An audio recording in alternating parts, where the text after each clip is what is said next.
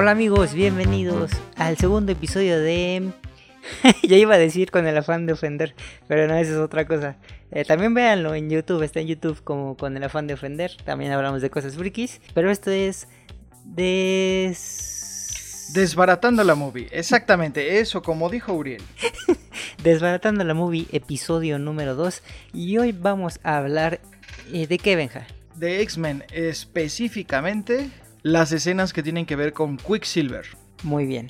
Este efecto que vemos de super velocidad que nos llamó la atención y por eso decidimos eh, hacer este podcast sobre esa escena. Exactamente. Más específicamente aún la escena de cuando Quicksilver llega a la mansión y rescata a todos los niños mutantes de una enorme explosión. Sí, básicamente es la escena que puso de moda otra vez Sweet Dreams, ¿no? Sí, básicamente Sweet Dreams. Qué, qué detalle, se me había olvidado mencionar la canción. Muy bien, pues de los Quicksilvers que hemos visto en el cine, que es el de Avengers de Marvel y este Quicksilver de, de Fox. Y si tomamos en cuenta otro gran velocista que es Flash, pero pues ese es de DC. Yo considero que este, el que escogimos hoy, es el que tiene los mejores efectos o el mejor efecto de super velocidad. Es un ejemplo muy bueno de que el esfuerzo y la dedicación y la planeación obtienen un, un buen resultado. Porque si consideras Flash, por ejemplo, pues que es una serie, digo, independientemente que haya películas y todo, eh, pues una serie tiene que salir mucho más rápido. Y por ahí justamente voy a empezar. La escena justamente de Quicksilver, que si la quieren buscar en YouTube, es Extraction Scene, X-Men Apocalypse de Quicksilver. Así pueden encontrar la escena rápidamente tardó un mes y medio.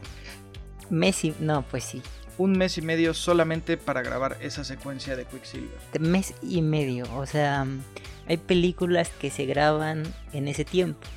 Obviamente películas que no tienen efectos, que son películas, digamos, dramáticas. Platícanos, Benja, ¿cómo lo viste? Está, está, ¿Cómo está compuesta la escena? ¿Está el actor en un green? lo metieron con, cables al actor y lo pusieron de costado. ¿Cómo estuvo? Pues de hecho es una mezcla de varias cosas.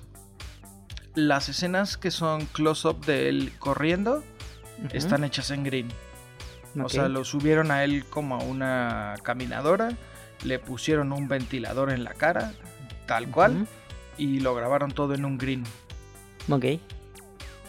Las demás escenas que son ya corriendo él a través de la mansión y, este, rescatando a esta gente, es una mezcla entre él mismo atado con cables y modelado en 3D, o sea, todo animación 3D para hacer ciertas ciertas escenas como cuando por ejemplo lo avienta gente por la ventana, esos son modelos 3D, ¿no? Texturizados con la forma de los actores, con las caras de los actores pero incluso las escenas donde él corre y de repente por los muros y algo así, no todas, pero muchas, están hechas con cables en set. Todo está hecho en set. Ok. Las explosiones fueron reales, fueron efectos prácticos de, estudios de, efectos especiales. Sí, que bueno, vamos a, especificar un poquito más. Realmente esta, esta, esta escena, por así llamarla, o esta composición salió primero en X-Men Días del Futuro Pasado. Esa es la primera escena, eh, la primera vez que podemos ver a Quicksilver haciendo esta eh, pues su superpoder, ¿no? De correr súper rápido. En la escena en donde van a liberar a Magneto del Pentágono. Y esta película es del 2014. Pero nos estamos centrando en la película de Apocalypse que pues ahí no podemos decir que todo el mundo la vio, porque realmente fue una película mala, malona. Sí, bueno, yo la verdad no, no sé. Yo esa escena fue muy, de hecho fue muy muy sonada y creo que mucho de lo que tuvo de bueno esa película fue justamente este personaje de Quicksilver y en particular esta escena. Bueno, esta secuencia de escenas. Creo que por eso se, se volvió más conocida. La verdad es que también la película se me hace un poco aburrida. Pero sí, bueno. Está extraña. Y esta película es del 2016. Correcto. Y no le gustó a muchas personas, me incluyo yo. Nada me gustó, pues, como bien dice Benja, esta escena. Y que eh, Nightcrawler, este X-Men azulito que se transporta, usa la chamarra de thriller de Michael Jackson. Tenía que mencionarlo, tenía que decirlo. Pero bueno, ahí está un dato. Ahí la referencia. Una referencia. Pues referencias ochenteras, porque la sacaron igual en esta. en este rollo de tendencia este ochentera. Bueno, en realidad la, la película sí se, se, está plasmada como en esa época, ¿no? ¿Estoy equivocado? No, sí está, estás correcto. Ok pues por eso hay las referencias de los 80 entonces, ¿no? Sí, me voy a salir un poco del tema, pero ¿cómo ves tú esa, esa tendencia a hacer todo retro? Porque tuvimos esta, que sí va dentro de la mm, dentro de la línea del tiempo, por así decirlo. Tuvimos Thor Ragnarok, que todos los colores eran así muy, muy de los 80 y el soundtrack también es muy de 16 bytes. Y ahora próximamente tendremos Wonder Woman 84, que también es en los 80s. Oh, bueno, eh, avienta ahí también eh, un poquito. Eh, ¿Cómo se llama? mujer poderosa de Avengers. Capitana Marvel. bueno, esa es en los 90s, pero. Un poquito después, pero por ahí, ¿no? por ahí va, sí. En general, esta tendencia retro de no hacer las películas en la época que estamos viviendo. Bueno, por un lado está chido. Por otro lado no me gusta tanto. Porque, pues sí, de repente podrían explorar cosas más, más nuevas. Tal vez este. Llegarle un poquito más a la gente de ahora. Que se sientan un poco más identificados. Porque pues así el target tal cual es gente de 30 promedio. Pero pues no se me hace tan mal, me parece una época que fue buena, que fue un cambio interesante en la cultura y en la tecnología. Y pues que se den grasas si quieren, la verdad no me molesta tanto. Ok. Y pues vamos de regreso con este tema del efecto. Yo el, el efecto que recuerdo si me voy hacia las películas atrás, lo más que recuerdo son estas películas blanco y negro en donde estaba la gente en un auto y el back era tal cual eh, una proyección del camino avanzando. Así ellos hacían el movimiento de un coche. Y ya me imagino que si querían acelerar el auto, pues aceleraban la rapidez de, de, la proyección. Sí, tal cual. Y todo eso evoluciona hasta eh, pues no sé, me decir hasta el green. Un poco el green y la verdad es que ahora fue, fue como invertido. Eh, aquí lo que hicieron fue no vamos a, acelerar una proyección o una grabación o algo así, sino todo lo contrario, vamos a hacer lento todo lo demás. Ok. Eh, Aquí ocuparon en particular esta, esta secuencia. Fue con una cámara Phantom Flex. Ok. Todo el mundo conoce esta cámara porque graba super slow motion. Los que no lo saben, ahora ya lo saben. Phantom Flex es una cámara que graba altísimos frames por segundo. En esta secuencia en particular 3000 frames por segundo ocuparon un lente prime 16 milímetros Shin. No es cierto. Esos fueron Size. Los, este, los lentes que ocuparon fueron de la marca Size y fueron Prime Lenses. si no saben lo que es un lente Prime, pues eh, vayan a escuchar el primer podcast, que ahí es donde se explica un poquito esto. Sí. Entonces, un Prime Lens de 16 milímetros, una Phantom grabando a 3000 cuadros por segundo, y hay otra cosa aquí interesante que utilizaron. Utilizaron dollies de alta velocidad. Ok. Un, básicamente un carrito que iba alrededor, o sea, su velocidad máxima hasta 140 kilómetros por hora. Esto fue justo esta velocidad, 90 millas por, por hora, porque a esa velocidad lograban timear el tiempo de las explosiones, que recordamos que eran explosiones reales. Bueno, reales, o sea, efectos, pero pero sí eran explosiones y con cañones de aire y de presión de aire y cosillas así. Entonces para lograr sinquear eh, los movimientos y el, time, el timing de las escenas, utilizaron estos dollies también de alta velocidad. Entonces, em, ¿me repites la velocidad? 3000 frames por segundo y los dollies 140 kilómetros por hora. Ok, entonces estamos, porque Benja deben de saber que me dejó mi tarea para este podcast, que fue investigar a qué velocidad corría Quicksilver.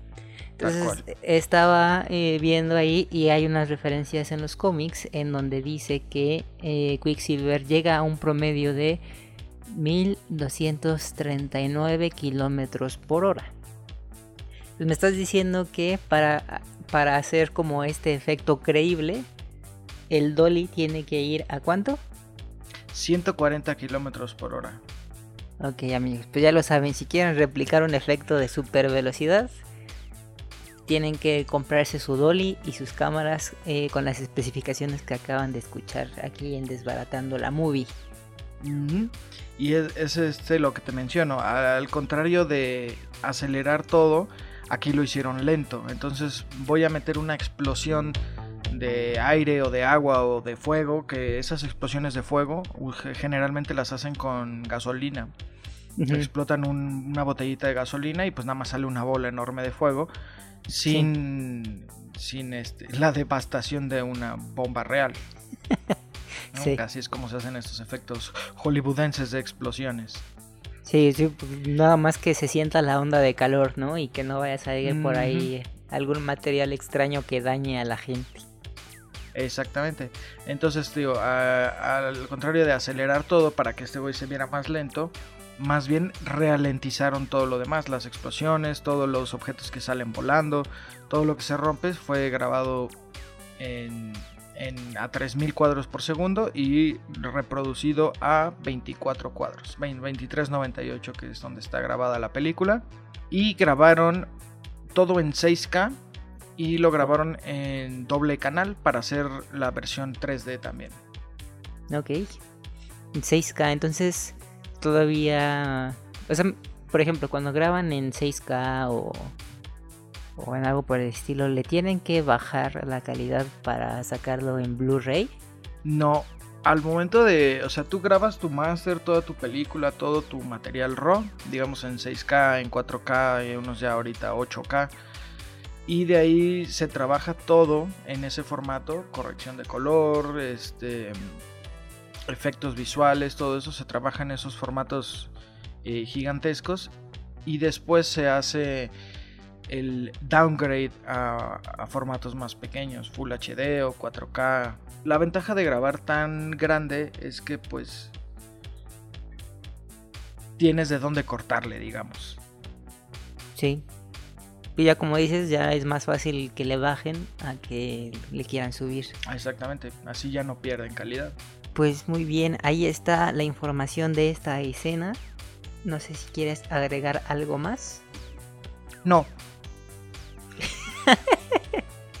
sí, realmente, o sea, creo que esta, estas escenas son icónicas del cine moderno. Porque pues si realmente escuchas la canción y se te viene a la mente la escena o ves al personaje y sabes qué hace. Y, y como dije al principio, pues resalta de los demás velocistas de superhéroes que hay, porque creo que por ahí Benja ni lo mencionó porque le chocan esas películas, pero al Flash de la, Liga de la Justicia y de mm. Batman, no, bueno, no sale ahí.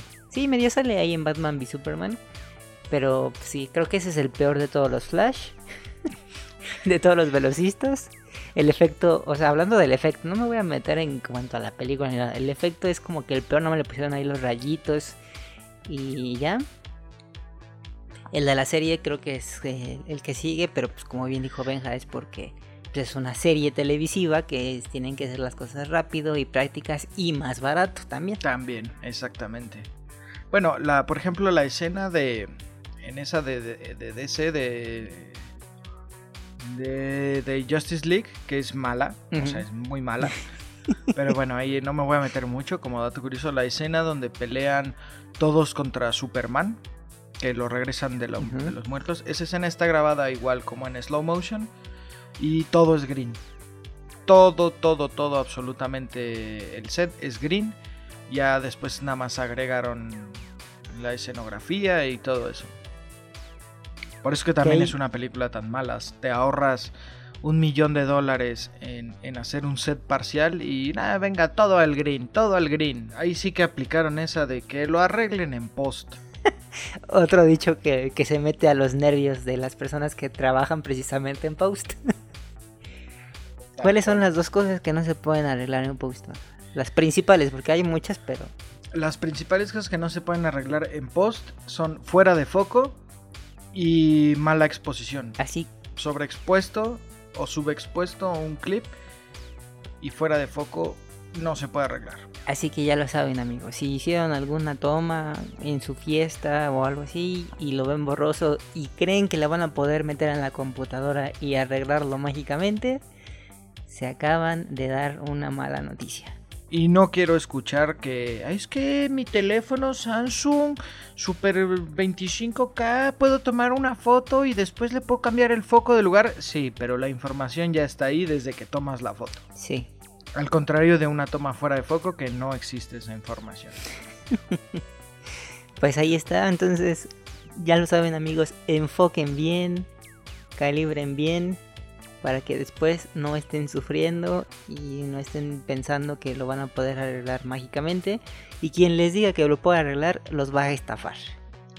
Exactamente, una cosa es ocultar las cosas y otra es arreglarlas. Y se puede ocultar tal vez, pero no se puede arreglar. Muy bien, pues ahí está. Eh, ya como datos curiosos, este personaje salió por primera vez en los cómics de Marvel, por supuesto, y salió en Uncanny X-Men número 4 en 1964, entonces sí ya es un personaje viejón. Lo hizo, lo creó Jack Kirby y Stan Lee, que estaba pensando que Stan Lee y Jack Kirby son como Steve Jobs y Steve Jobs y Steve Wozniak. O sea, todo el mundo le, le atribuye a Stan Lee que haya sido el creador de, Marvel y de muchos personajes. Pero no, o sea, Stan Lee era el, el que tenía la idea y el que, el que tenía la historia. Pero quien los dibujaba y, que les, y quien les daba el look que conocimos era Jack Kirby. O sea, ¿me estás diciendo que Stan Lee no dibuja? Sí dibuja, pero no, no era capaz de dibujar como Jack Kirby. O sea, no era capaz de dibujar una historieta como Jack Kirby. Fuertes declaraciones, ¿eh? Sí, de hecho eso es una parte como... O sea, si tú no eres fan de los cómics o no realmente no te interesan, pues sí te vas con esa idea porque pues, es, la idea que han trabajado mucho, ¿no? Que, que Stan Lee fue el creador de Marvel y que él era el que hacía los personajes. Y sí, o sea, no hay que quitarle mérito al señor porque imaginarse personajes que funcionan y que funcionaron comercialmente, pues no es, no es de gratis. Pero sí fue un trabajo este colaborativo porque pues una idea es una cosa es una idea y otra cosa es darle imagen a esa idea y que sea ya una realidad. Y bueno, Uriel, eh, conclusiones de Quicksilver en X-Men Apocalypse Ah, creo que es lo mejor de la película. Creo que es una escena bastante lograda. Es una escena que que se siente que, incluso se siente fresca dentro de la película. O sea, te puedes estar, aburriendo un poco de esta película y cuando llega esta escena, si es así como de ah, algo fresco, algo llamativo, algo que me despierta el interés de nuevo. Entonces, chequenlo, es un efecto muy padre, un efecto muy me gusta y esas son mis conclusiones. ¿Cuáles son las tuyas? Eh, mis conclusiones son, me parece que es una secuencia excelsa, perfectamente bien lograda. Eh, los efectos son muy buenos. Es un trabajo muy, muy grande que se debe de apreciar por todo el esfuerzo que lleva detrás. Y pues nada, todo muy bien. Perfecto. Pues ahí están. Síganos en nuestras redes sociales. En mi Instagram en arroba Uriel Martivilla y Bench. Eh, mi Instagram es justo Bench 385. Benja 385. No me gusta Instagram, apenas lo empecé a usar. Pero ahí, ahí es. Ahí está Sí. chido. Y Para pasar el es rato. un rato. Y Sí, soy Bench 385. ok, Bench 385. Y pueden escucharnos en qué plataformas, Benja. Pues nos pueden escuchar en Spotify, en Breaker, en Radio Public, en Anchor y en todas las demás plataformas de podcast que me deje subir esto porque a veces no me deja subir muchas cosas. Muy bien, pues ahí está. Este podcast lo van a poder estar escuchando todos los lunes. Sí, ¿no? Todos los Todo. lunes. Correcto. Perfecto, pues ahí está. Muchas gracias por habernos escuchado hoy. Yo me despido y que Benja se despida con su manera muy particular. Adiós. Adiós.